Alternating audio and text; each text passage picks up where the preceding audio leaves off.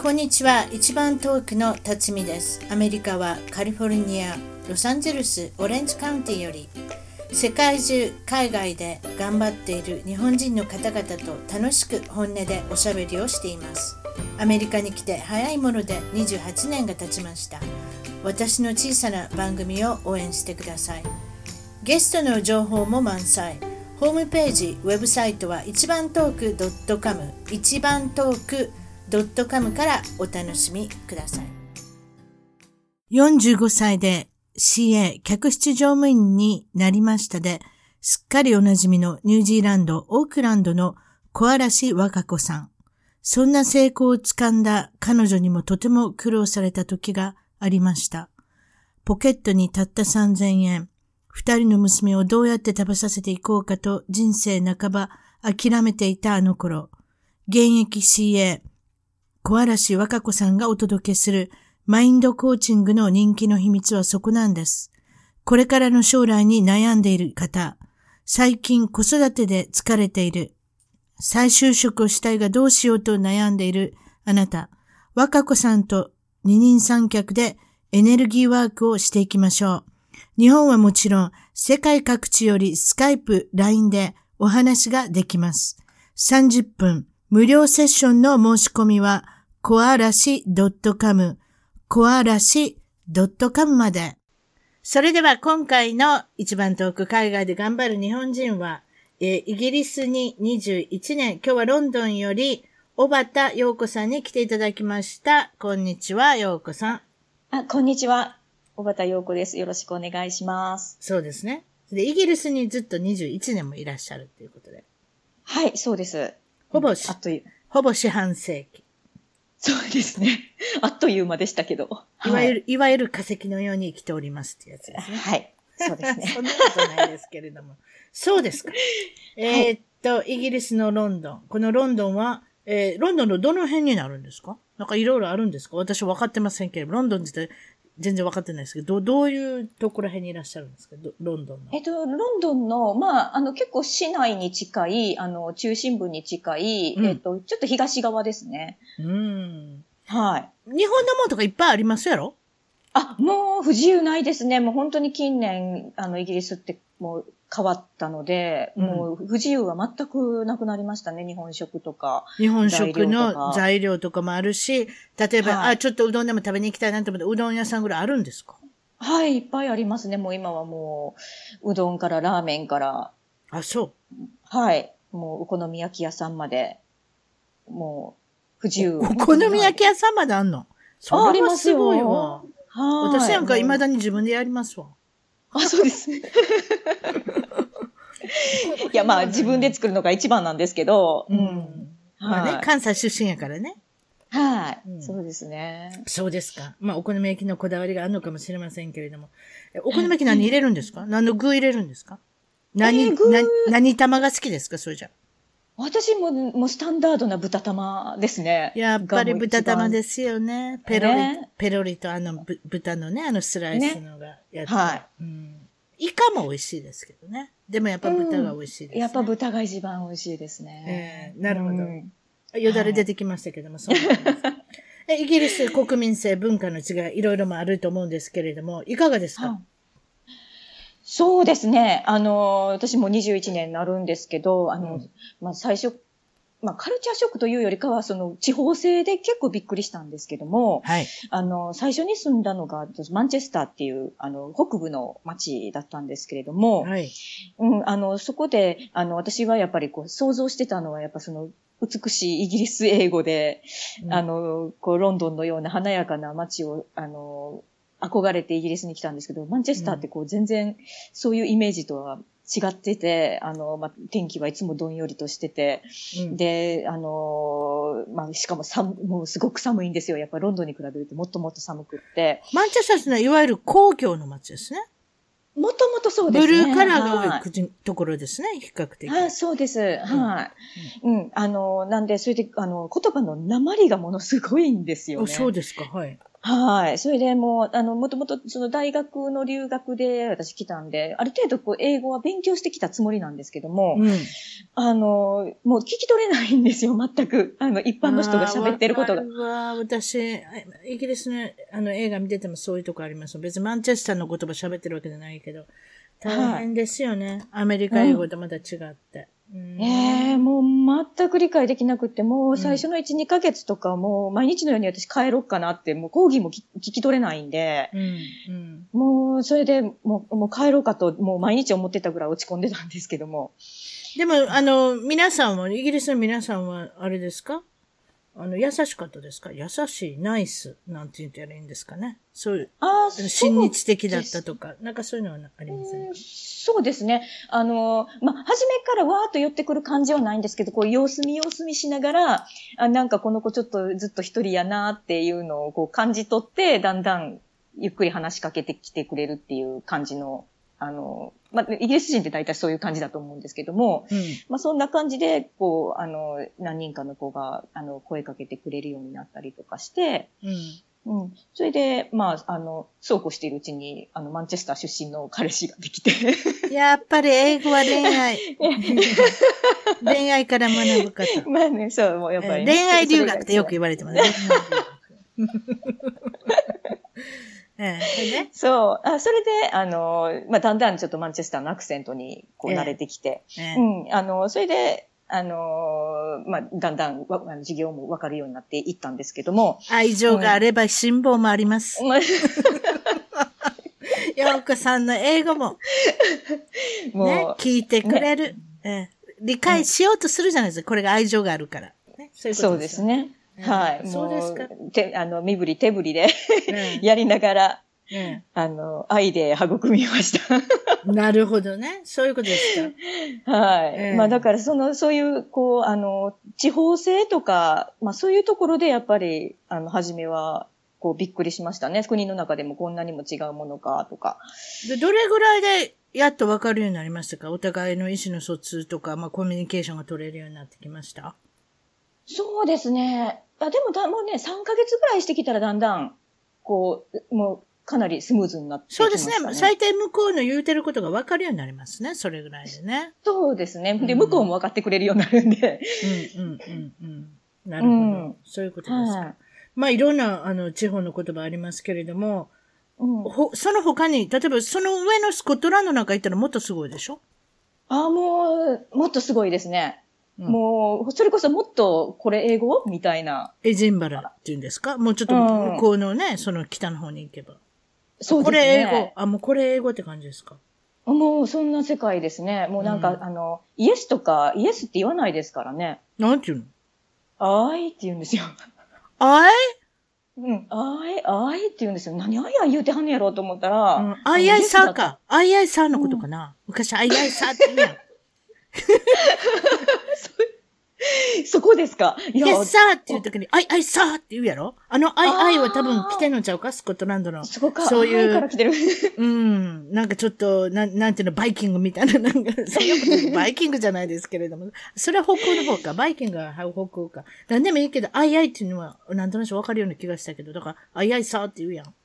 そうですね。ももしかしたらなんか関わりあるんかもしれないで多すよね。分そうかもしれません。うんうん。私はなんか、オースティン・パワーズとね、見てたスコーティッシュの鉛っていう。ああ、そうですようね。ん。うん。なんか彼もちょっとスコットランド系の人なんですよね、確か。お父さんおそ母さんがスコットランドの人じゃなかったでしたっけ？まあ、最低お父さんかなんかその、だから家の中がスコットランドしてたから、ああいうおしゃべりができるっていう、ただのカナダの人なんですけどね。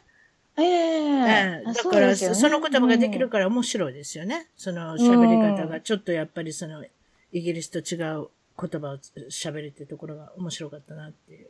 ええそうですね。一つのね、うん一つのキャラクターが確かスコットランドの人がいるんですよ。それを、あ、あの、すごい太った人。そうそうそう。ですね。すごい太った、キルトスカート履いたおじちゃん。いたいたいたいた。ああのー声をするから面白いですよね。うんうんまあ、あの映画はちょっと今作ってないですけれども、いろいろ皆さんに失敗談切ってますけれども、はいフラットメイト、まあ、いわゆるアメリカでいうルームメイト、一緒に住んでいただける同居人、まあ、はい。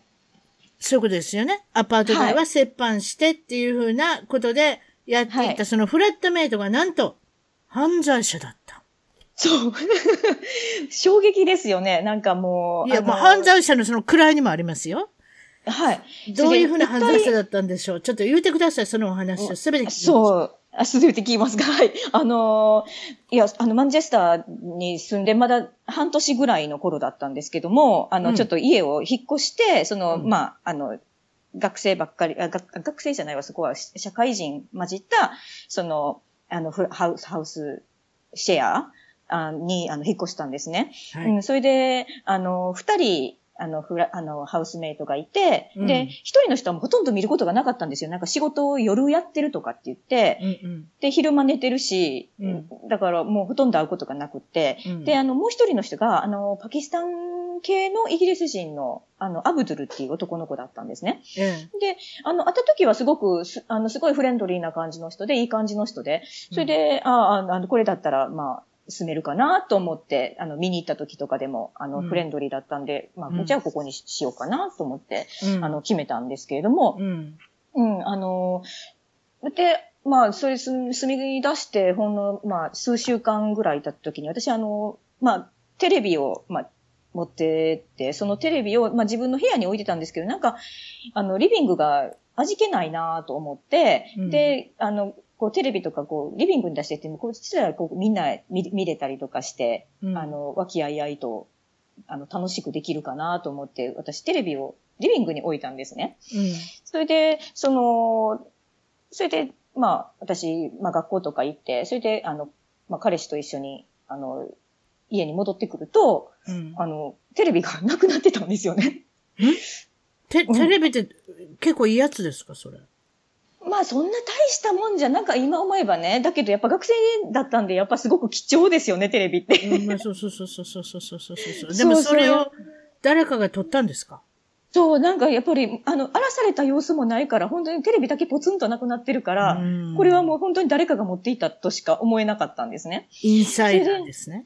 それでインサイダーですね。それで、あの、で、まあ、あの、それで、そのアブドゥルっていう人も帰ってこないし、で、もう仕方なく大家さんに相談して、あの、テレビがなくなってっていうことしたら、大家さんからも、あの、アブドゥルに連絡を取ったんですけど、連絡が取れず、それで、まあ、それからもうだから一週間ぐらい帰ってこなかったんですよね、その、あの、アブドゥルが。うん。それで怪しいな。怪しい。そう。あ、それで、あ、しかもその、あの、大家さんが聞き取りをすると、近所の人が、なんかアブドゥルが、なんかそういう、なんかテレビみたいなのを担いでうん出て行ったのを見たっていう人がいた、いたんですよ。目撃者1。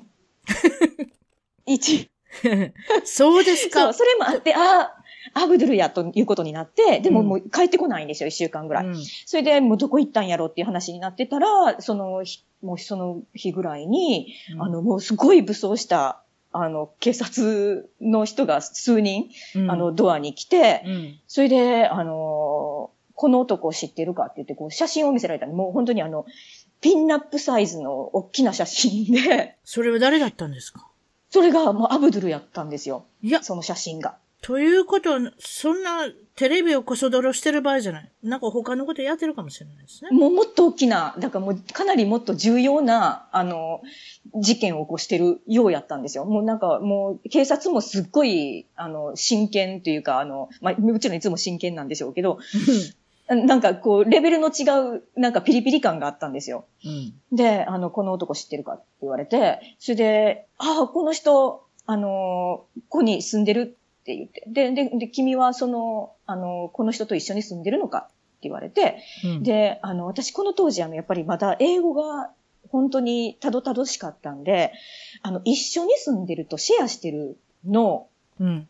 あの違いをちゃんと把握してなかったんですよ、言葉として。かるわかる。そういうの難しいよね。うんねえ、そう。で、あの、警察官は一緒に住んでるのかって聞いたんですよね。彼、彼、彼、彼女と思われてしまうもんね。住んでって一緒に住んでる。そうなんですよ。うん。で、私は、はいって言ってしまったもんだから、ああ、じゃあ君は、じゃあ彼のパートナーっていうことだねって言われて、ほんで、ああ、違う違う違うと思って、あうん違う違う。だから、えっと、ここに住んでるんだけど、一緒に住んでるんだけど、とか言って、どんどん、なんか、あの、警察の人がなんか、こう、私に向かって、なんか怪しげな目をあの、向けるようになって、あの、今、あの、こういう時は本当に正直なことを答えた方がいいとか言われて、結局、かくまってるんじゃないかとか、なんかいろいろそういうふうなことを思ったんでしょうね。でもまあ、あなたのアクセントからして、この子もあんまり英語ができない子だし、まあ、うん。それでどうなったんですか？うん、それで、だけどなんかやっぱり、あの、まあ、あの、私は全然関係ないっていうのは分かってからも、なんか、あの、ちょっと、あの、ビザを見せろとか、うんうん。あの、不法滞在的な、あの、疑いまでかけられ、ええ、それで、まあ、あの、ビザもチェックされう、んそれで、あの、まあ、重罪犯罪者の、あの、パートナー疑いもかけられ、かくまり、かくまりの疑いまでかけられ、もう心臓バクバクだった、そういう失敗談ですね。もうその、えでも、一応潔白、あれなんですね。認められたわけですね。あなたはあ、もちろん、はい。それで彼は何をしてた人なんですか？結局その重犯罪人かもしれないっていう、まあ、軽犯罪かもしれませんが、何をししてたと思います？思いますっていうか、い言ってました？後で調べました？あ、いや、全然、あの、私もわかんなかったんですよ。うん、でもまあ、そうやってポスターもポスターとか、チラシ持ってるっていうことは、何かやってた人でしょうね。そうですね。だからもう、もうあの感じからすると、もうかなり重、重大なことをしているような様子だったんで、でもその写真の中のそのアブドゥルがものすごい悪そうな顔してて。だってマンチェスターって大きな事件ありましたよ、テロの爆発が。アリアナ・グランデ事件。ああ、ありましたね。まあ、それと、それと関わってるとか、そんなのす、あの、直結してないでしょうけれども、何かそういった、あの、マンチェスターっていうのは、そういった動きがあるのかもしれませんね。何かね。うんなんかまあ名前だけで判断しちゃいけませんけれども、何かそういう、ポスターまで作ってるってことは相当何かあるのかもしれないし。例えばでもこれ、他のもう一人、顔の見なかった人の、これ女性？男性？あ、もう一人の人も男性ですね。あなた男性二人のところに住んだ？んようやるわ。はい。私だってそれやら、ようやらんわ、多分。あ、そうですか？なんか最低女性一人欲しいな。ああ、おでも私なんか別に大丈夫でしたね。なんか、まあ多分、まあ彼氏とかもいたからかな。なんかあまあ、それもあるのかもしれませんね。でもたまたまあ。まあ、その、犯罪人と住んでたっていう。まあ、そんなリスクはほとんどありませんけれども。うん。まうんあ本当に最初の本当にまあびっくりしたそうです出か来。事。まだびっくり。りするお話があるってことなんですけれども、これは、はい。ご主人がいた。はい。ということは、まあ、一回、あれですね、結婚されてて、今はもう離婚されてるみたいですけれども、はい。そうですね。そはいの前のご主人の内容はいがあまりにも悪すぎるっていうことで、悪すぎるってこと 悪すぎ。何がはい。ちょっと教えてくれ。何がどう悪いんですか？いや、あのーまあ、離婚はもう、えっ、と、かれこれもう、えー、何年、に2013年に、えー、じゃあ2015年に成立してるんですけども、あの、DV だったんですよね。あのー離婚も長いことかかっってんねんな。なんかあんた。違いました？そうです。あんたやまたあんたなって言ってますね。あんた。すいません。で、あの、決心してから、やっぱり安全に、やっぱり、あの、自自分の身の安全を確保しないといけなかったんで、あの、うん面と向かって離婚するって言ったら、もうちょっと殺されかねないような状況だったんで、怖っうん。うん。なんで、あの、ちゃんと法的処置を取って、うんあの、彼がもう私に近づけないようにして、うん安全にした上で、こう、離婚手続きに入らないといけなかったんで、うん。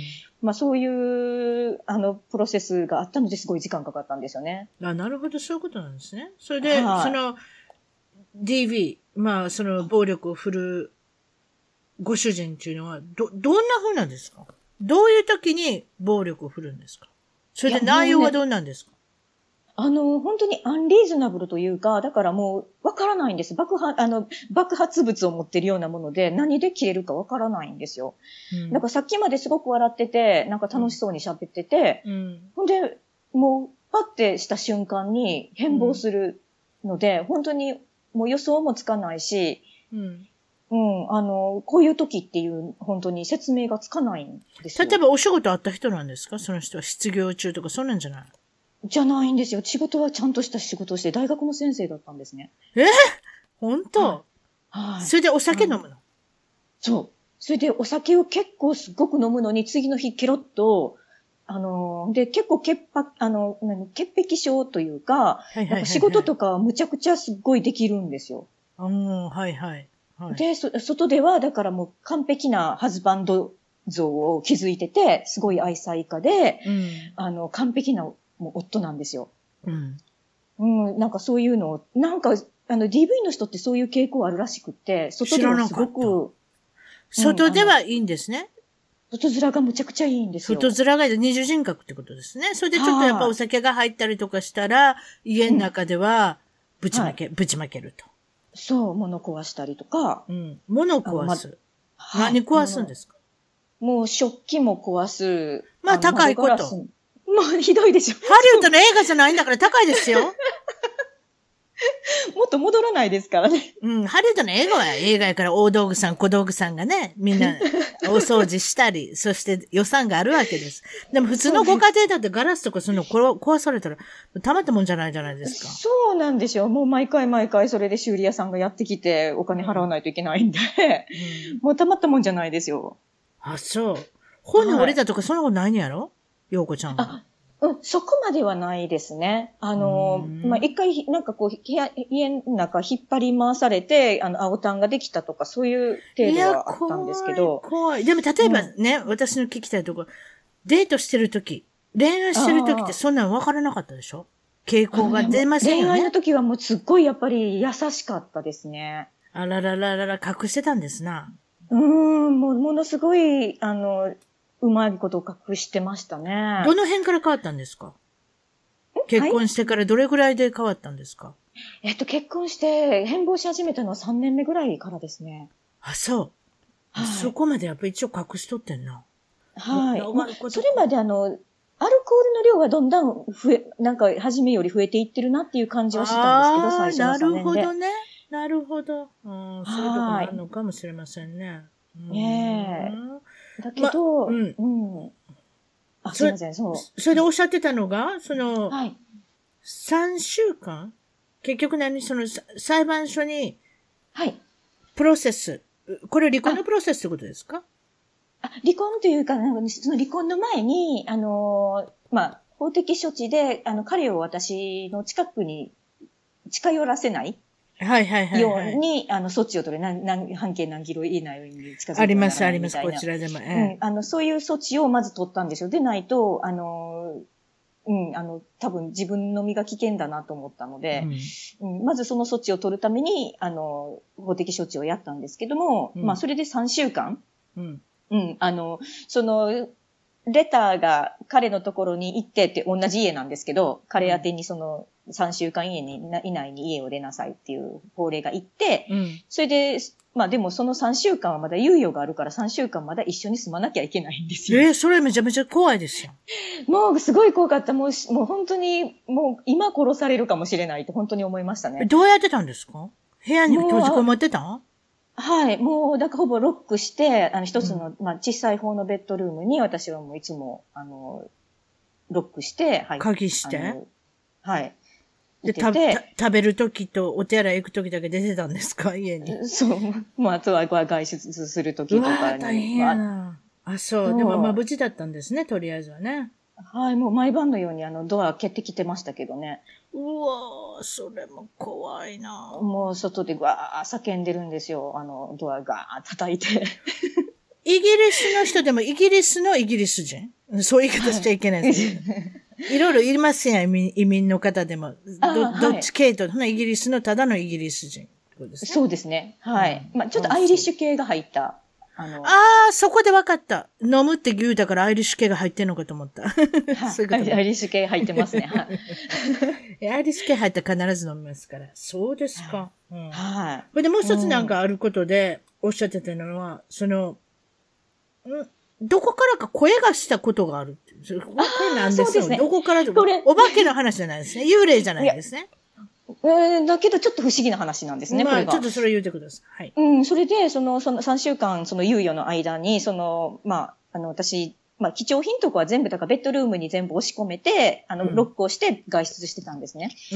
うん。で、まあ、あの、ある日も、まあ、全部、あの、入れて、コンピューターとか全部入れて、それで外出したんですけど、うんで、なんかのお店に入った時に、うん。あの、なんか、はっきりとした声で、宝石って聞こえたんですよ。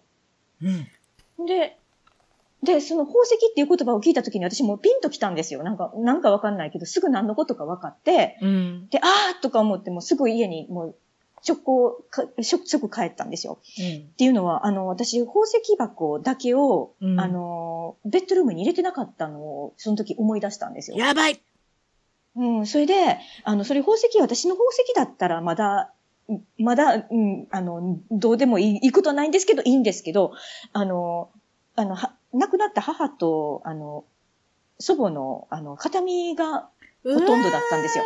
顔に変えない。値段で付けようのない思い出ですやん。あららそうなんですららら。それで、うん。だから、あの、うわーとか思って、もう帰って、それでやっぱ宝石箱をパッと開けたら、やっぱりもう空だったんです。いやいやいや、どういうこと？誰で、もと、う、誰がとって、アブドゥルじゃないですよ、これは。あ、これはもうアブドゥルじゃない。失礼しましたこの時は。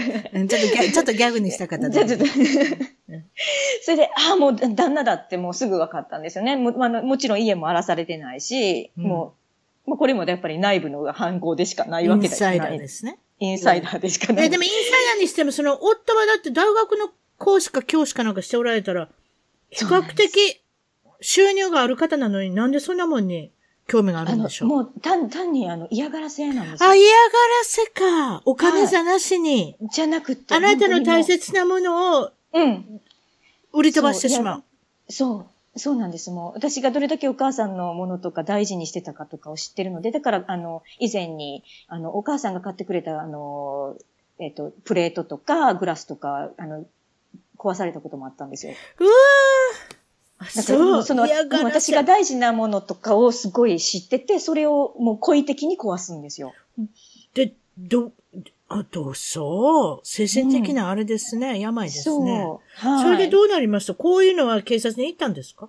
はい。それでもうすぐ警察呼んで、で、うん。まあもちろん警察も、まあ私にも取り調べしますよね。だからもし、あの、私が嘘ついてる可能性もあるということで、うん。それで、あの、いろいろ、私もいろいろ質問されて、うん。で、で、まあでも私はもうこれはもう旦那なんですって言って言って、で、あの、まあ荒らされた様子もないから、じゃあまあ君の、じゃあ、あの、ハズバンドの話を聞いてみようっていうことで、あの、警察から彼に電話した。ら、彼は結構すんなり認めたんですよ。俺がやったって？うん、やったって言ってて。それで、しかし、イギリス、イギリスの警察って偉いな。これアメリカで起こってこんなことやってくれるかなちょっとやってくれんような気がしてきたわ。あ、そうですか？うん。うん、それで、あの、認めだってて、、家庭内で、家庭内で盗難とかやん。家庭内の盗難。お父さんが取ったとか、お母さんが取ったとか、うちの息子が取ったとか、そういうことやん。ねあ、すいません。ちょっとごめんなさい。それで？ごめんなさい。それで？あ、いやいや、それで、あのーその宝石はどうしたんだって言ったら、質屋に売ったって言うんですよ。あら、すごい、はっきりと認めたんですね。認めたんごですね。それで、それうんで、あの、じゃあって言って、もう、あの、警察が、その、あの、質屋に行って全部、あの、あの、これ盗難品だから全部返してくれって言って、あの、リカバー、まあしてくれたんですけど、一個だけちょっとミッシングやっぱしてたんですけど、うん、まあでもほぼ全部、一応ちゃんと無事に戻ってきて、うんと。うん。それで、まあ、警察の人に、あの、まあ、君の自由だけど、あの、彼を逮捕したいかい？それとも、もう、あの、示談みたいな感じにしたいかいって言われて、うん。それでもう私はもう示談でいいですって、まあ、言ったんですけど。うん。その示談にしたいですって言ったのは、やっぱりその、リベンジが怖いからですか？うん、まあ、それもあったし、うん。身の危険、私たち身の危険感じますわ。やっぱり、身の危険を感じます。もしも。そうですよね。うん。逮捕されたららそれもありましたし、うんますますこれ以上もなんか恨みを増やしても、ね、あのー自分のために良くないなっていうのもありましたし。とりあえず3週間をクリアしなきゃ。そうなんですよ。もうとにかくサバイブだったんで。そうそうそう、そういうこと。そういうことですね。まあでもはいあなたのお母さんが間違いなくお知らせうん。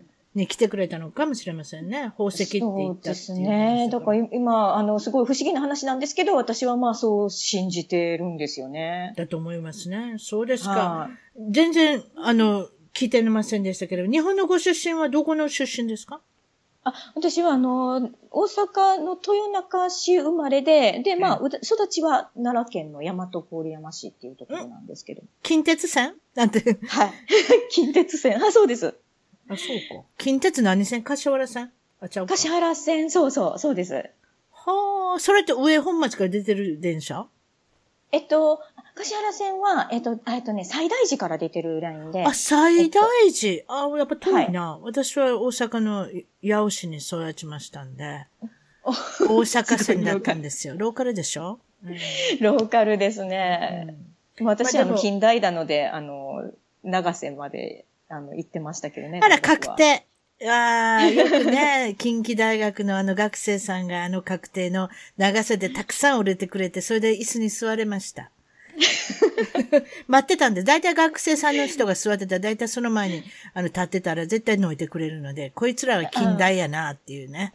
だから、それでよく乗ってます。でもね、私の街は準急が止まったので、あの、確定に座ることもありましたけれども、あはい、まあそんな感じで、まあなんかローカルなお話ですね。金魚金魚の名産地。私の父がよく行ってましたよ、金魚。あ、そうなんですか、うん、へえ。いや、金魚のうちの、うちの父なんかバカなこと考えたんですよ、一回。サイドビジネスで金魚を育てて、金魚を売ってやるってバカなこと考えたんですよ。それでうちの家の中に金魚だらけになりましたね。すごいですね。だから山手郡山でよく行きましたよ、金魚買いに。金魚の中でもランチューっていうのがいるんですよ。いわゆるなんか犬のシャーペイみたいなやつ。ランチューってご存知です？なんか聞いたことはある気がする。もこもこ、もこもこもこもこした、あの、体中デブッとした金魚なんですよ。あ、はいはいはい。だから、シャーペイみたいですね。犬で言えば。ちょっとデブデブっとした体つきなんですよ。それを育てるって言ってね。すいません。そのサイドビジネスがどういうふうなことで、あの、も、もろもろと崩れていったかって言いましょうか、はい、金魚が病気を起こしたんですよ。皮膚病。それで、全部の金魚に蔓延して、全員が死んで、全員が死んでしまって、それで終わり。いや、笑っちゃってごめん。いや、かわいそうやけど。いや、でも、ちょっと、いや、気の毒ですね。うん。だから、うちの家の中の金魚が全滅したの覚えてます。それで、ああ、ようやく終わったか、みたいな。すいません、笑ってしまって。そういうことですね。山手か、山手郡山。だからそれでよく行きました。ああ、そうなんですね。金魚の買い付けに。はい。奇遇ですね。えー、大阪で、お父さんも大阪で商社にご勤務で、お母さんは、はい、まあ主婦でたまにパートをすることもありましたが、っていうことで、ご兄弟は、えー、何何人いらっしゃるんでしたっけ？は、あの、兄が一人います。お兄さんが一人。はい。それでも、兄はもう、私とはもう対照的で、あの、もうその大和郡山市に今の今でも住んで、で、まあ市、市役所みたいなところで働いてるので、もう本当に対照的ですね、兄弟は。硬いですね、市役所。はい。ということですね。こ、はい。公務員。地方公務員。お母さんは卓球が上手。はい。お母さん卓球が上手だったんですか？そう、卓球結構な腕前だったんですよね。うん、あの、40代、50代特に、あの、40代が一番全盛期かな。全国大会とか出てました、ね、みんなが劣れる時にね、バッと花咲く人がいるんです。みんな劣れるじゃないですか。そういう時に、常に。じゃ、じゃあ、いつも卓球してはったんですか？お母さんって。あ、そうですね。もう、結構、もう20代の頃から始めたみたいですね、その、まあ、結婚してようこさんも別に教わらなかったんですか？あ、ちょっとやってましたね。あの、中学ぐらいの時に。本当？うん。だけど、まあ、あんま、私は続かなかったですけど。お母さん先生として厳しかったですか？いや、そんなに厳しくなかったです。うん、なんか、どっちかって言ったら、うちは、どっち、あの、放任主義っぽかったので、だからまあ、やる、やる気があるんならやりなさい、みたいな。なるほどね。で、あの、教えて欲しかったら教えるし、っていう感じだったので。ようこさんの小さい時はどんなお子さんだったんですか？あ私は結構内向的な方で、なんか、あんまりこう信じてもらえないんですけど、今は。今、よう喋ってますよ。よ、よ、よ喋るんですけど、あの、内向的で、あの、引っ込み思案で、うん、だけど、なんか結構、内心では目立ちたがり屋やったような気がするんですよ。なんか目立ってみたいっていう気持ちはすごくあった気がします。小さい頃。うん。うん。うんうんまあ、ご家族の中ではよく喋ったと。そう。なんかすごい内弁慶だったんですよね。だから、まあお母さんとかお母さん友達の前ではよく喋って、うん、で、そそういうお母さん方からはなんかちょっとこう、あの、面白い子やね、面白いこと言う子やねってよく言われてたんですけど、うん、でもクラスとかになると割と静かっていうか、うん、外に行くと静かなんですよね。絵を描いたり、文章を書いたり、そういった物語を書いたりすることも大好きだったと。そうですね。うん。だから基本、基本的ちょっと内向的だったんで、ううんん、本読んだり、物語を考えてみたり、絵を描いたり、うん。だからもう家、あの、学校から帰ってきたらそういうことをしてる方が好きでしたね、外に行くより。なるほどね。で、豊中から奈良に引っ越した時は、うん。あまりにも田舎だったんで、ちぐはぐだったんですか、少し。もう、だからみんなお外に行って遊ぶのがやっぱり奈良っ子だったので、えやっぱもうそれについていけなくってえ。。ザリガニ捕まえたりね、カエル捕まえたり、うんそんなことばっかりしてるそうわけですよそうそう、そうです、そうです。もうまさにそレンゲの通りで。積みに行ったりね、おたまじゃくし取ったり、そうはいいうですよね。ね、それで金魚も逃げてくるんで、近くの金魚出た、また出た。た金魚。ひ皮膚病じゃなかったですね。すいません。ないじゃ、ないやつ、健康なやつがちゃんと逃げ 逃げてくるんですか？その辺うろうろしてるんですか？金魚が。あ、はい。あのー、ちょっとした、あの、近くに用水路みたいなのがあったんですよ。そんなとこに、あのー、泳いで出てくるんですよ。で、そんなんをやっぱり、あのー、まあ、子供たちは取って、お家持って帰って買ったりとかしてたんで、うん。うん。だけど私はそういうのがもうすごい、あんま好きじゃなかったんですよね。うん。なるほどね。うんそれで、まあ、それ、英と文が大好きだったっておおっしゃってましたけれども、はい。どういった、あの、夢があったんですか？その小学校、中学校の夢。将来になったら何になろうみたいな。あその頃は、だからやっぱりそのね、えー、あの、絵本の作家とか、うん。あとは漫画家とか、やっぱそういう、うん、なんか絵を描くような仕事がしたいなって思ってました。うーん。はいまあでも、それ、まあそういうことですよね。ゆくゆくは、うんだからそういった方に進まれるわけですもんね。うん、そうですね。それで大学もそっちの、あの、芸術関係に、はい、進むことになったんですけど。高校でずっと目立たないうん。かった子が少し変わるんですか、その辺から。そうですね。なんか大学に入ってから、私もなんか理由はわからないんですけども、なんか、あの、それまですごくクラスでも目立たないタイプだったのに、大学行ってから結構目立つと言われるようになったんですよね。おはいはい。私もその、なんか理由は、別に自分も変わった様子もなかったんですけど、自分の中では変わったつもりはなかったんですけど、ええなんか周りの人から、あなんかあんたその存在が派手やとか言うように言われるようになってきて、えで、あええそうかなって言って、そうやって、まあちょっと調子乗ってイベントコンパニオンとかのバイトとかして始めたりとかして。え大学で、大学で、大学で、だからすごいじゃないですか。イはベントコンパニオン、キャンペーンガール、撮影モデルをな、長瀬のあの辺から通ってたわけですか？そうですね。そういうバイバイトなんかをちょっと、あの、ちょっと華やかな世界にちょっと足を踏み入れてみたりとかもしたんですけど。それ、まあ大学、大学って今言いましたけれども、これは近畿大学の専攻はがい造形美術はい、そうです。の中で、油絵、油絵を描いてたっていうことですね。あ、そうですね。はい。私はもう油絵をずっとやってました。うんはうんうんそれで、英語のスキル、もちろん今、ああの、イギリスにいらっしゃるんですから、英語はどんな感じだったんですか？あ、えっとね、英語はね、結構、あの、中学高校でも、あの、英語が好きだったんですよね。あの、しゃもちろん喋れないんですけど、英語を勉強するっていうことはすごく好きで、うん。それで興味があったんですよ。それで、まあ大学はまあそういう英文とかのは全然関係ない部部類には行ったけども、うん勉強したくて、それでうん英会話とかも通うようになって、うん。で、まあ、あの、同時に、あの、まあ、海外、あの、まあ、音楽とかの、まあ、影響とかもあったんですけど、イギリスの音楽とかが大好きになったっていうのもあって、その、憧れがどんどん、こう、大きくなって、で、英語を勉強して、なんか、将来は、あの、大学行った後は、留学もし、でもしたいなって思ったのも、やっぱその頃でしたね。なるほど。それでまあ、かうん先ほどもちらっと言いましたが、海外に興味を持ったきっかけになったのは、まあ、洋楽。特にはいイギリスの音楽を聴くようになりましたということなんですけれども、これはどのようなバンド、まあ歌手、どういうふうな人を聴いてたんですか、えっ、とね、私はね、あの、スミスとか、あの、ストーンローゼスっていうあのバンドがすっごい大好きだったんですけど、まあ、大体80年代から90年代に、あの、イギリスですごい活躍したバンドなんですけども、まあ、その辺の、まあ、ちょっとギターの音がすごく綺麗な、うん。あの、まあイン、インディーロックとか言ったりするんですけど、こっちでは。うん。なんかそういう部類の音楽を、がもう、にものすごくハマって、うん、で、まあ、それが好きで、まあ、その大学の2年の時に、あの、夏休みにロンドンに来たっていうのが、まあ、そこからロンドンへの、あの、あとの縁が、とね。はい、うん始まったんですけども、うんうん。で、行って、ああ、もう絶対ここに戻ってきて住もうって思ったんですよね。うんうんうんうんはよくあることですよね。スミスっていうのはモレセっていう人ですよね。あ、違うわ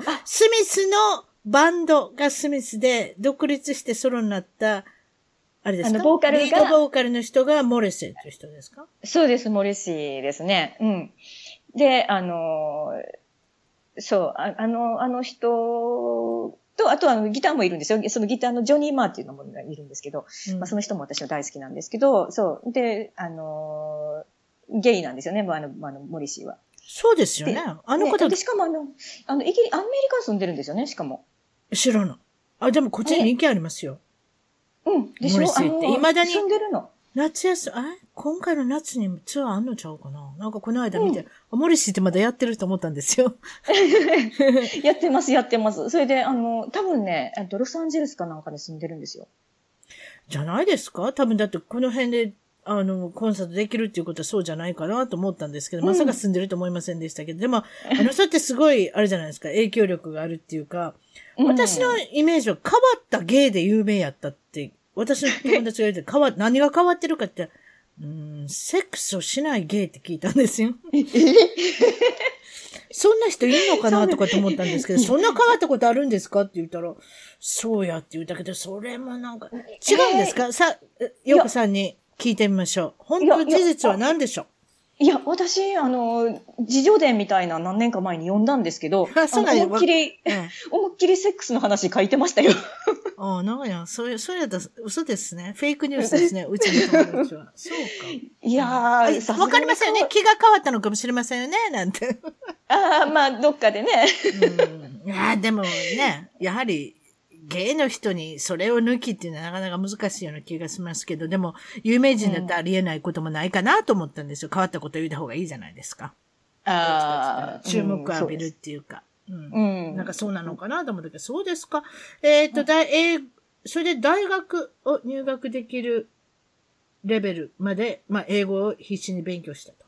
そうですね。やっぱりその、まあ、在学中に、やっぱりもうその、まあ、大学終わって、まあ、まあ、2年以内にはイギリスに留学したいなと思ったので、まあうん、まあ、英語はしっかり勉強しとこうと思って、まあ、あの、必死になって勉強して、それで、まあ、その、大学レベル、大学入学レベルまでなんとか持っていって、うんで、あの、で、その段階で、その、まあ、あの、えこれアメリカの団体団体ですよね？ロータリー財団、ロータリークラブとかっていあ、そうですね。こっちにありりますね。うん。そのロータリー財団の、あの、国際親善奨学金っていうのがあるんですけども、おはいはい。あの、それに、あの、応募したんですよ。うん。うん。あの、やっぱり学費とかも出してもらえるので、うんななんですけど、やっぱすごい、やっぱりお堅い、あの、やっぱすごいインテリ集団のね、あの、ロータリー財団なので、ねなので、あの、やっぱり、まあそこにいらっしゃる方とかもすごい、あの、偉い方ばっかりで、で、まあ、あの、留学する人たちも医学生とか、あの、すごい、すごいこと勉強する人ばっかりなんですよ。それで、あの、まあ、せいぜい芸術系だったら、あの、クラシック音楽うん。うん、の人とかが、まあ、いて、もう、あの、ビジュアルアートなんて人なんか、まあ、誰一人いないんですよ、応募者に。うん。ようこさんは自信がなかったってことですね。結局、それ応募したのはいいけれども。いいけども、えいや、こんなん前例ないやんって思って、うん。いや、でも、でも、やっぱり受けてみたいと。ええ、ええ。で、で、そこで、あの、まあ、あの、知り合った、あの、まあ、ロロータリアンの、その、精神科医の、あの、方がいらっしゃったんですけど、ええまあ、その、あの、先生が、まあ、まあ、やっぱりちょっとユニークな方だったんですよ。ええすごい、あの、偉い方らしいんですけど、なんか私を、なんか妙に気に入ってくれたんですよね。なんか、あの、まあ、ユニークな方が私のことをユニークだと言ってくれて、え それで、あの、それでぜひぜひ、あの、推薦して、君のことを押してあげたいと言ってくれたんですね。そこがポイントですよ、皆さん。誰かに気に入られたら違うんです。特にアーティスト系の人は誰かが気に入るから絵が売れる。ね。そういったことなんですよね、皆さんね。芸術家そうですね。やっぱそれって一。つ一つなんかこう、あの、ティッピンポイントというか、ええ人生変えることってありますよね。うん、それ、がやっぱ一つがこれで、それでその方が大推薦してくれたおかげで、あの、その奨学金を受けることができるようになって、それでイギリス留学が、あまあ、それは素晴らしいですね。はい、ええあの実現したんうん。ですけども、はい。今、まあ、お仕事のことまだ聞いてないんですけれども、お仕事は、元アーティスト、油絵の画家だった。というか、元っておかしいな言い方ですけれども、結婚当初は、アーティストされてたみたいですけれども、はい、そうなんです。どうだったんです？かあの、あの、まあそう、大学、まあこっちで大学院を出まして、うん。あの、それでその後アーティストとして活動してたんですね。それで、まあ、それと同時にまあ結婚もしまして、うん、で、あの、まあ、おまあ生活できる、生活レベルではないですけども、うん、まあ、あの、ちょこちょこ、あの、売ったり、絵を売ったりとかして収入を得てたりとかもしたんですけども、まあ、イギリスとかベルギーとかスペインとかうんで、あの、展覧会とかをやったりとかして、うん、あの、そういう、あ数年間、うんちょっとアーティストとしてそういう活動をしてましたね、最初は。そうですか？その当時の写真あったら送ってくださいね。一番トーク .com のブログサイトの方で、ぜひみ、あはいあの、皆さんにご紹介、ね、あはいさせていただきたいと思います。どんな絵描いてたのかなっていうの、ちょっと興味ありますので、あ、はい。そういうあじゃあまたお送りします。はい。わかりました。それでまあ、アーティストとしてやっていこうと思ったら、先ほど言ったあ DV、えードメスティックバイオレンス、暴力、家庭内暴力、まあ、夫からの暴力で、うん。はい。そんな状態では絵描けないですもんね。そうですね。もう精神的にも完全にもうなんか、あの、打ちのめされてしまったというか、うんもう、あのーうん、あの、いいこ、いいようにものを考えられなくなって、もうほとんどうつ状態ですね、うんに陥ってしまったので、うんなのでもう、あの、まあ、それ、まあ、それに加えて、まあ、母が病気になったりとか、まあ、祖母が死んで、すぐに母が病気になっあの、癌になったっていうのもあって、その、まあ、そのこともあって、もう本当に、あの、アーティスト活動をしているような心の余裕もなくなって、だんだんフェードアウトしていったって感じになってしまいましたね。なるほど。それで、今のご職業は、それとまた違って、えーはいコスメトロジー。まあ、美容の方を、実際に、あれなんですね、クラスを受けて、あの、は勉強されて。そうなんですよね。あのーまあ、す数年間私もその、まあ、うつ病で、まあ、かなりひどい状態だったので、うんまあ、その時にもう肌とか、まあ、肌もボロボロになりましたし、激太りもしましたし、もう、ひどい姿になってたんですね、もう。もう自分でも思思えば。うんでうん、でもやっぱりそれがすごいコンプレックスで余計自信もなくなるし、で、もうこの肌なんとかしたいって思っていろんな美容のリサーチとかを、あの、してるときに、その、あの、コスメトロジーのコースを見つけたんですね。うんうん、で、まあ、どんなコスメを使っても私敏感肌でこう、なかなかいいのに出会えなかったので、はいあ。これで成分のこと知ったら、あの、ちょっと直せるかもって思ったんですよね。まあ、とにかくは自分のことを直したかったというか、うんそれで、あの、そのコースを、まあ、受講したのがきっかけで、うんそれで、まあ、それから、こう、自分でスキンケアの、その、あの、プロダクトを作り始めたんですよ。うんそれで、あの、それで作り始めたと同時に、まあ、私、あちょっと美容のことでやっていきたいなって、やっぱなんかその時、こう、なんとなくこう、電気が走るような感じ。で、あ、これだ、私探してたものは、みたいな、なんか感じがして、それですぐエステ、エステシャンの資格とメイクの資格とも同時に取って、うん。それで、まあ、自分の、まあ、コスメも作り、うん。まあ、そんなんで、こう、新しい、こう、あの、キャリアを、まあ、積み始めたんですよ。うん。それで、まあ、あの、まあ、ちょっとエステ、自宅でエステとか、プライベートエステみたいなことを、まあ、数年やりながら、あの、まあ、だんだん、こう、まあ、自分のお肌も良くなってきて、はい。で、まあ、その頃に、まあ、離婚とかも、あの、決心して、ええうん。それで、まあ、あの、水面下でそういうのを進めながら、その、まあ、ビジネスプランを頭の中に、で作ってて、やっぱりその、うん、まあ、別れた後は本格的にこのビジネスをなんとかしようとうん、思いながら、こう、準備をす、あの、進めていって、それで、まあ、離婚後に、あの、まあ、ずっと持ってったそのフォーミュラ、私が作ってたフォーミュラを、あの、正式に、まあ、あの、ラボ、ラボラトリーでテストしてもらって、えで、あの、一般販売可能の、あの、形に持っていって、それで、うん、あの、まあ、えっと、2015年に、あの、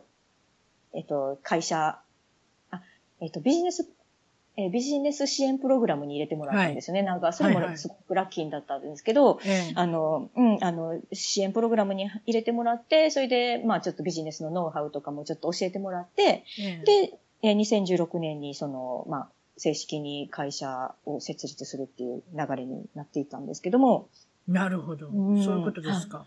はいは。はいはいはい。今はまあでもまあ精神的にね、例えばアーティストだったら、例えば、うん、精神的にちょっと弱くなったりとかしたら、書けなくなりますもんね。でも、そうですね今のコスメティクスの美容の関係のお仕事だったら、そういったことはないですから、まあ経済的にも、全然違いますもんね、そういったところは精神的に。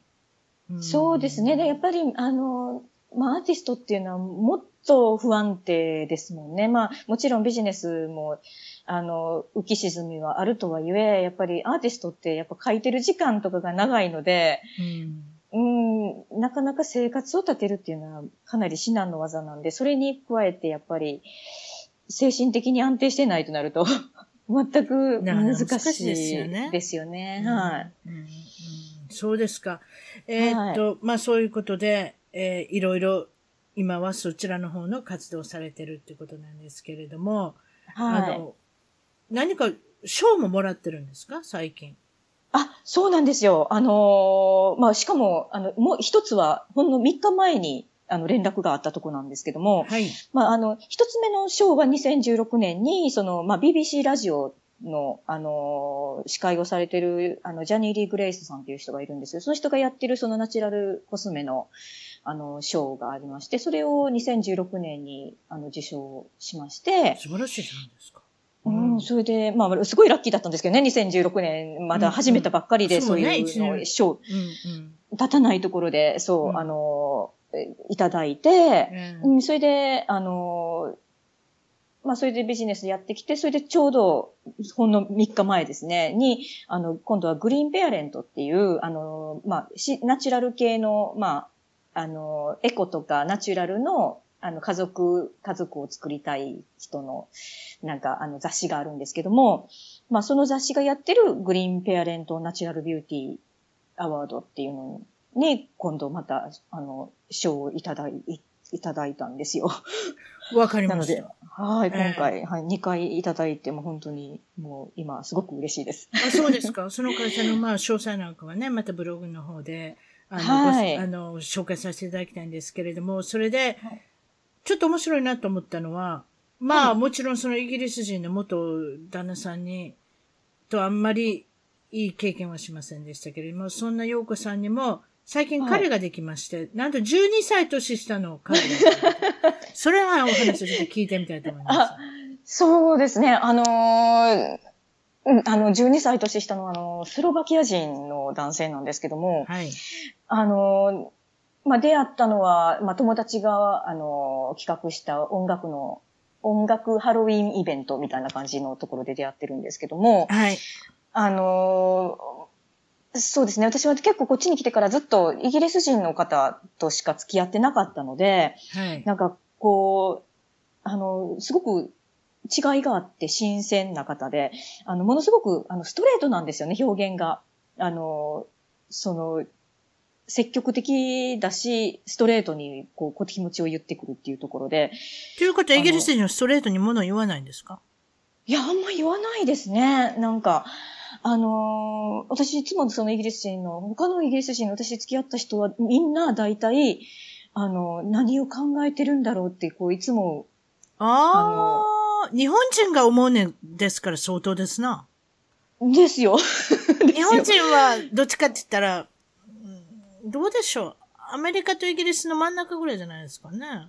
うん。あんまりまあまあ、周りくねってことも言わないし。あ、そう。はイギリス人ってそういう感じなんや。私、イギリス人の人とお付き合いしたことないから、友達はいますよ。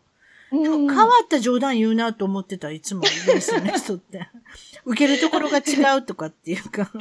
ああ、そういうのもありますよね。でも、うんなんか本当に、なんか、あの、まあ私のこのスロバキア人の前にもう一人イギリス人のあの、ボーイフレンドがいるんですけど、その彼とかもはもう一番何も言ってくれない人で、もう本当にこの人何考えてるのかなっていうと。いうことは、I love you とかそういうこと言わないってこと？何が言わないんですか、あ、もう I love you とかもうめったに言わないですね。あ、そら珍しいわ。付き合ってるのに。まあ結婚してからもうね、言わない人もいっぱいいるかもしれないですけど。でもけ、ね、恋愛してる時ぐらいちょっと言ってほしいな。そうですよね。だから言わないし、で、スロバキア人は言う。毎日でも言いますか？なんてそのこともうかかなりもうストレートですね。はい。もうんう、で、もう結構その12歳も下だったんで、で、まあ私もやっぱ結構、まあそういうとこは日本人で、いや、12歳も年下はちょっと無理でしょうと思って、ちょっといくらなんでも世代違うし、12って言ったら。あそうね。のスミスの話しても向こう知りませんよ。なんて。もう世代違います、違いすぎますもんね。ええ。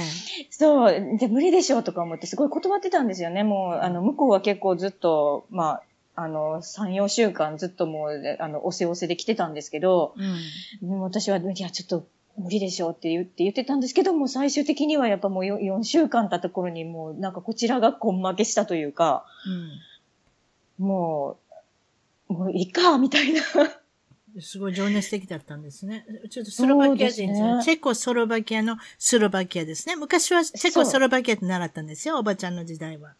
そうです。私もまだ、あの、スロバキア、チェコスロバキアが分、分裂して、いましたよっていうのはまだ学校の頃に聞きましたね。うん。まあ、東ヨーロッパのイメージってなんかね、共産権であったっていうね。なんか昔そういうのがありますけれども。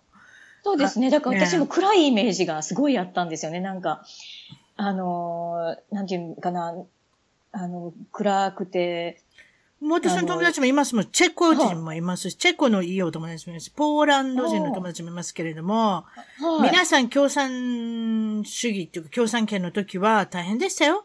砂糖を買うのもカレンダーに丸してね、あと2週間経ったらチョコレートが買えるとか、砂糖が買えるとか、クッキー作りたかったの、この時に小麦粉買うとかもうカレンダーに丸してあるんですよ。だから私の今の一仲のいい友達のチェコ人の女の子は、女の子とかはいおばさんですけど、おばさんは今日食事に行けへんとか絶対できないんですよ。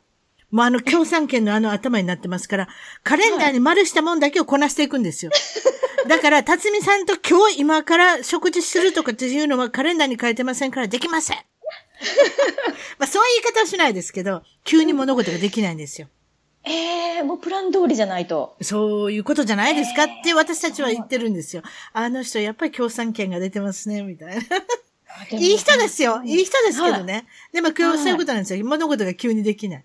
もう、チョコレートが買える日は2週間後の火曜日みたいなね。なんかそういうふうな時に座ってるんじゃないかと。彼はでも、まあ、共産権って言ってももう共産権じゃなかったでしょ、生まれた時多分。そうなんですよ。もう彼は若いですから、うんあの、もう生まれたわ時かりました。から若いです共産ね。12歳下。す権。ごい。だから、やっぱりその辺、やっぱ違うんでしょうね。だからもう全然そんな感じではなくって、割ともう、あの、明るいし、あの、もう下手したらにイギリス人より明るいかなっていう。なんか話聞けば聞くほどなんかちょっとアメリカっぽいよりですね。どっちかってその明るいっていうのを聞いて。そうですね。楽天的、あんまりの。だからだからその時に国が変わったからですよ、それは。ああ、なるほど。うん。そっからしか国は新しくなったから、結構だからうんいろいろ考えてもしょうがないみたいな、なんかそういうふうな性格になるんだと思います。国民性が、多分。ああ、うん、かもしれないですね。全然違いますね。だって、だってこ、え共産主義から民主主義になるわけですから。うん。なんかそういうふうなところがあるじゃないですかね。あの国民性というか、まあその男の子も変わったんじゃないですかね。昔みたいじゃないっていうかね。うん。ええそうですね。だからもう本当に、もう全然そういう、だから、あの、なんていうんですかね、あの、共産主義との違いみたいな、そういうカルチャーギャップはない、ない感じですね。洋子さんのご活動で一番面白いのは、はい。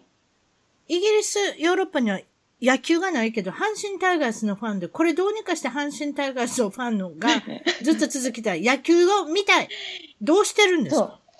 あの、私の場合は、あの、球団のオフィシャルの、あの、あの、トラテレっていうのがあって、それにサブスクライブして、うんあ、の、毎日試合を見ているという感じなんですけども、うん。はい。で、まあ、もう、もうはいとか作ってないんですか？あ、作ってます。はい。私が、あの、あの、まあ、選手会長と呼んでるんですけども、ええ、ええ、あなた選手会長。あの、やってます。はい、選手会ロンドンの長として、選手会長。はい。で、うんあの、ロンドン猛虎会っていうのを、あの、やってまして、誰かの家に集まってみるんですか？いや、あの、基本ね、やっぱ時差があるので、やっぱ夜見れないので、うんあの、野球の時間って日本の、え日本の夜なんで、こっちの朝、朝になっちゃうので、あだかから周囲は一緒に見ないんですけど、まあ、あの、虎談義をするっていう、あの、夜あって、まあ、ご飯とかああ、でも結果わか、ということはあなた朝起きた結果分かってるってことか。あ、そうですね。うん。あほな一緒に見られへんな今日の試合、みたいな。うん負け試合見とないん。もんな。勝ち試合見、勝ち試合も見ていいけど、やっぱ生で見やなあかんよな、なんでもな。そうですね。やっぱ一番生が最高ですよね。やっぱりあの、うんスポーツは。うん。で、阪神タイガースのどういう人が好きだったんですか？私も阪神タイガースファンだったんですよ、実は。おお、そうなんですか？えでもまたすごアメリカ来て、いはい。うちは野球あるじゃないですか。うちという言い方しますけど。うちの近所アメリカはええうちの近所にエンジェルス、あの、大谷翔平君がいるね。あの、エンジェルスがもうずっと昔から好きなんですよ。それで、だから阪神タイガースは別に好きですけれども、追うことは別にない。だかなら、るほど。あんまり。私は分かってませんけれども、ええ誰が好きだったんですか？私がやっぱりもう一番好きなのは、未だに好きなのはやっぱ掛布さんですね。掛布正幸さんですね。やっぱり。千葉県出身、掛布。うん。今何してんの？掛布って何？スタッフ？え、コーチ？何？あ、今はね、あの、なんか、相談役？なんか、球団のなんか、ちょっと相談役みたいなポジションを持って、あとは解説者とかもやってますね。うーん、でもまだやっぱり阪神にいはんねや。そうですね。うん。ん一応、球団にまだ所属はしてますね。う。うんん、ミスタータイガース。あとは、やっぱり、えっと、私、すごい、まあ、大学の頃好きやったんで、湯船敏郎さん。もう、この人がもう、ピッチャーで超イケメンやったんですよね。今、ハゲ、ハゲ、あの、ハゲチロビンですけども。ハゲチャピンですけど？まあハゲは直せるから大丈夫。カツラでも被るとか。ねうん、でも、ハゲたまま、あの、テレビも出てはりますけど。見ておきましょう。若い時の写真、その人見てみますと、やっぱり私わからないですね。その人の名前。あ、そうですか。うん、ちょっと、うんあの、検索してみてね。すごい、あの、ちょっと可愛い感じですかね。うん。の、あの、ピッチャーで、うん、すごい、この人も大好きやったんですよね、当時。あとで好きなのは、ランディ・バースさん。そう。やっぱりもう、ね、バックスリック、バックスクリーン 3連発の、やっぱり一人ですから、うん、やっぱりランディ・バースも大好きですね、今だね。ランディ・バースに私声かけたで。え、マジで？試合見に行って。いいなだって後ろから出てきますやん。後ろからっていうのかな。あれは昼間の試合やったかな。それ忘れたけど、とにかく出てきますやん。はい。その時に声かけたの私ぐらいなもんですよ。だから、たどたどしい英語で、You are, you are so hot tonight! って言ったらう、んすごいニコニコして、Thank you, thank you って言ってくれた。へえ、優しい。うん。あのおひげでね。あのおひげで言ってくれましたよ。うんいやー、羨ましい。多分だから、ホームラン打った時でしょうね。多分ホームラン、その、えっ、と、試合の後に、あ、試合の後に、そういうわけですから、多分、ホームランかなんか打ったんじゃないですか。頼もしい人でしたね、うんあの人ね。そうですよね。えうんで、バースのバースって言って、お風呂の宣伝出はんねん。覚えてる？バースのバスっていう。えー、覚えてない。え？私、どこで見たんやろ？なんか、お風呂の宣伝出てはったで、風呂、風呂桶？浴槽、あの、えー知ら売る知らないです売る、あの、スポークスマンになりはんねん。まあ、どうでもいいけど。まあ、ああなたの好きな、あまあ、もちろん今、監督される金本さん。はい。うん。もう金本もやっぱり大好きですね。あのー、鉄な、人。何がいいですか？あもちろん鉄人なんですけれども。ああ、でも、やっぱりもう、でも努力？ものすごい努力してる方なんで、もう24時間中野球ばっかり考えてる人やね、あの人ね。そうですね。うん。なんかそんな感じのイメージが。がある。なんか不可能を可能にするタイプの人、だから努力で。うん。なんかそれをやっぱちょっと尊敬してしまうなっていうところがあります。監督さんに向いてます？そこはどうでしょいや、かる今私は分からないから、今、どういう成績なのか分からないけど。ううん、今、ちょっと結構ストラグルしてるんですけども、やっぱり今、監督何年目になる ?3 年目の年になるんですけども、うーん、まあ、あのまだまだ。自分に厳しい人って難しい時ありますよね、監督になるのに。ああ、なるほど。うん、それもあるかもしれないですね。なんうか、ん、こうどう、人をどう扱っていいか分かんないのかもしれないですよね。だからアメリカなんかでも、その、はいい、わゆる、もう素晴らしい選手。なん、どういう世界の選手でもですよ。バスケットボールであっても、ベースボールであっても何でもいいですけれども、あまりにも、そういう有名な人っていうのは、なかなか監督が難しい。どうしてか。一言言ってしまうから、うん、なんでこれぐらいできへんやって言ってしまう。そういう頭になってしまう、頭の中で。うん、俺は、俺には絶対抜かれへんやろ、みたいな、なんか何かそういう風な口調であったり、アクションであったり、そういう風な感じになってしまう？だから監督さんやる人で、はい、結構、あんまり知られてない選手の人が監督になったら、うまいこと言ってたりとか、なんでかって言ったら、自分が、例のいわゆる王道を取った人じゃないから、そういう下の人のこともわかる。うん、な何かそういうのはありますよね。だから、金本さんがいいかどうかわからないですけれども、はい、あんなに有名な人が監督になってっていうイメージはありますけれどもね。ええーうん、まあ、なんとか本当に、まあ、あの、優勝に導いてほしいなと、まあ、願う。もうそれはもう願ってますよ。私2005年でしたっけ？あの、優勝しましたよね。はい、そう、もうそれ以来ですからね。あの時に日本いたんですよ、私実は。あ、そうなんですかええ、あの時にうちの主人の海岸赴任で奈良に住んでたんです。奈良の駅前に。ええー、またそれも奇遇。それで、もちろんまあ、優勝の時は、あの、テレビで見見てましたけれども。へえ。嬉しい嬉しかったです。2005年私がたまたま行った時にちゃんと優勝してくれて、その時も鳥谷がリードオフでしたね。ああ、はい。ええー、そう、羨ましい。川藤さんは川藤さん2005年にはいませんでしたよね。いま。いません。いないですね。すいません。ごめんなさい。川藤さんもっと向こう、昔でした。そうですか。それで、あ皆さんにの最後には、この将来の夢、展望、抱負、何かあれば、ぜひ、あの、と思いますけれども、どんなことがありますか？そうですね。やっぱ展望、将来の展望としてはやっぱビジネスの方で言うと、やっぱり私の、まあ、コスメのプロダクト、やっぱもっと知名度を上げていって、まあ、あの、日本とか、まあ、アメリカとかにも、マーケットを進出していったり、あと、まあ、なんか、直営エステとかスパとか、なんかそんな素晴らしい。そうしてください。私を綺麗にしてください、アメリカに来たら。いや、違うか。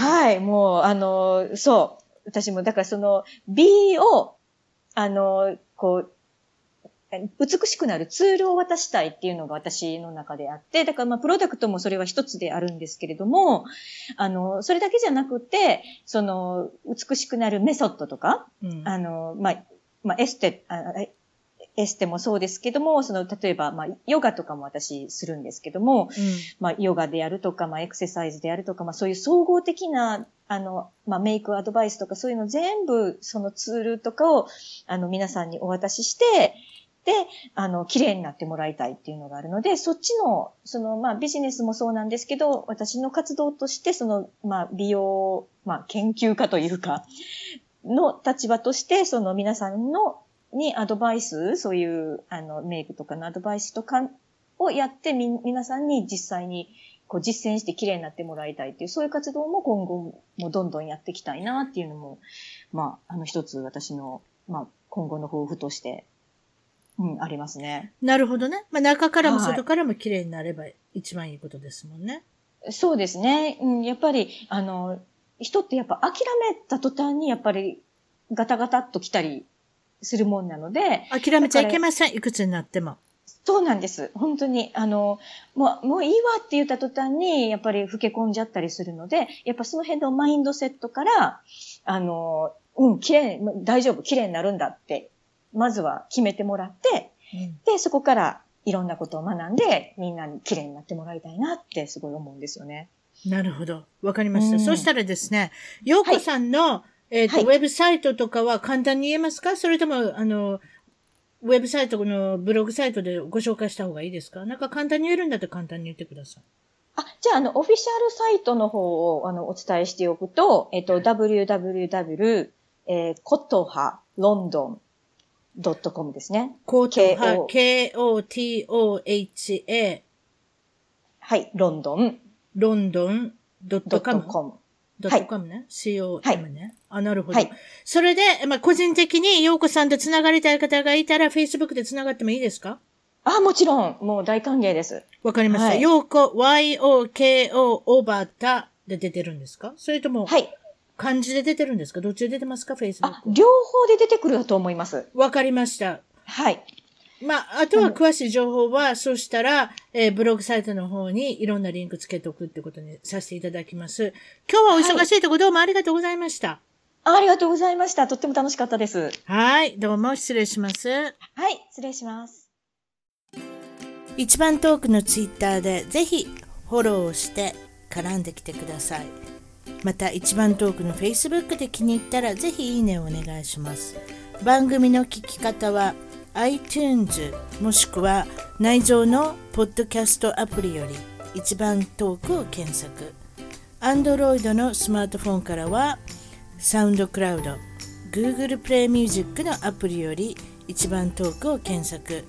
チャンネル登録をして新着をいち早くゲット。私の小さな番組をぜひ応援してください。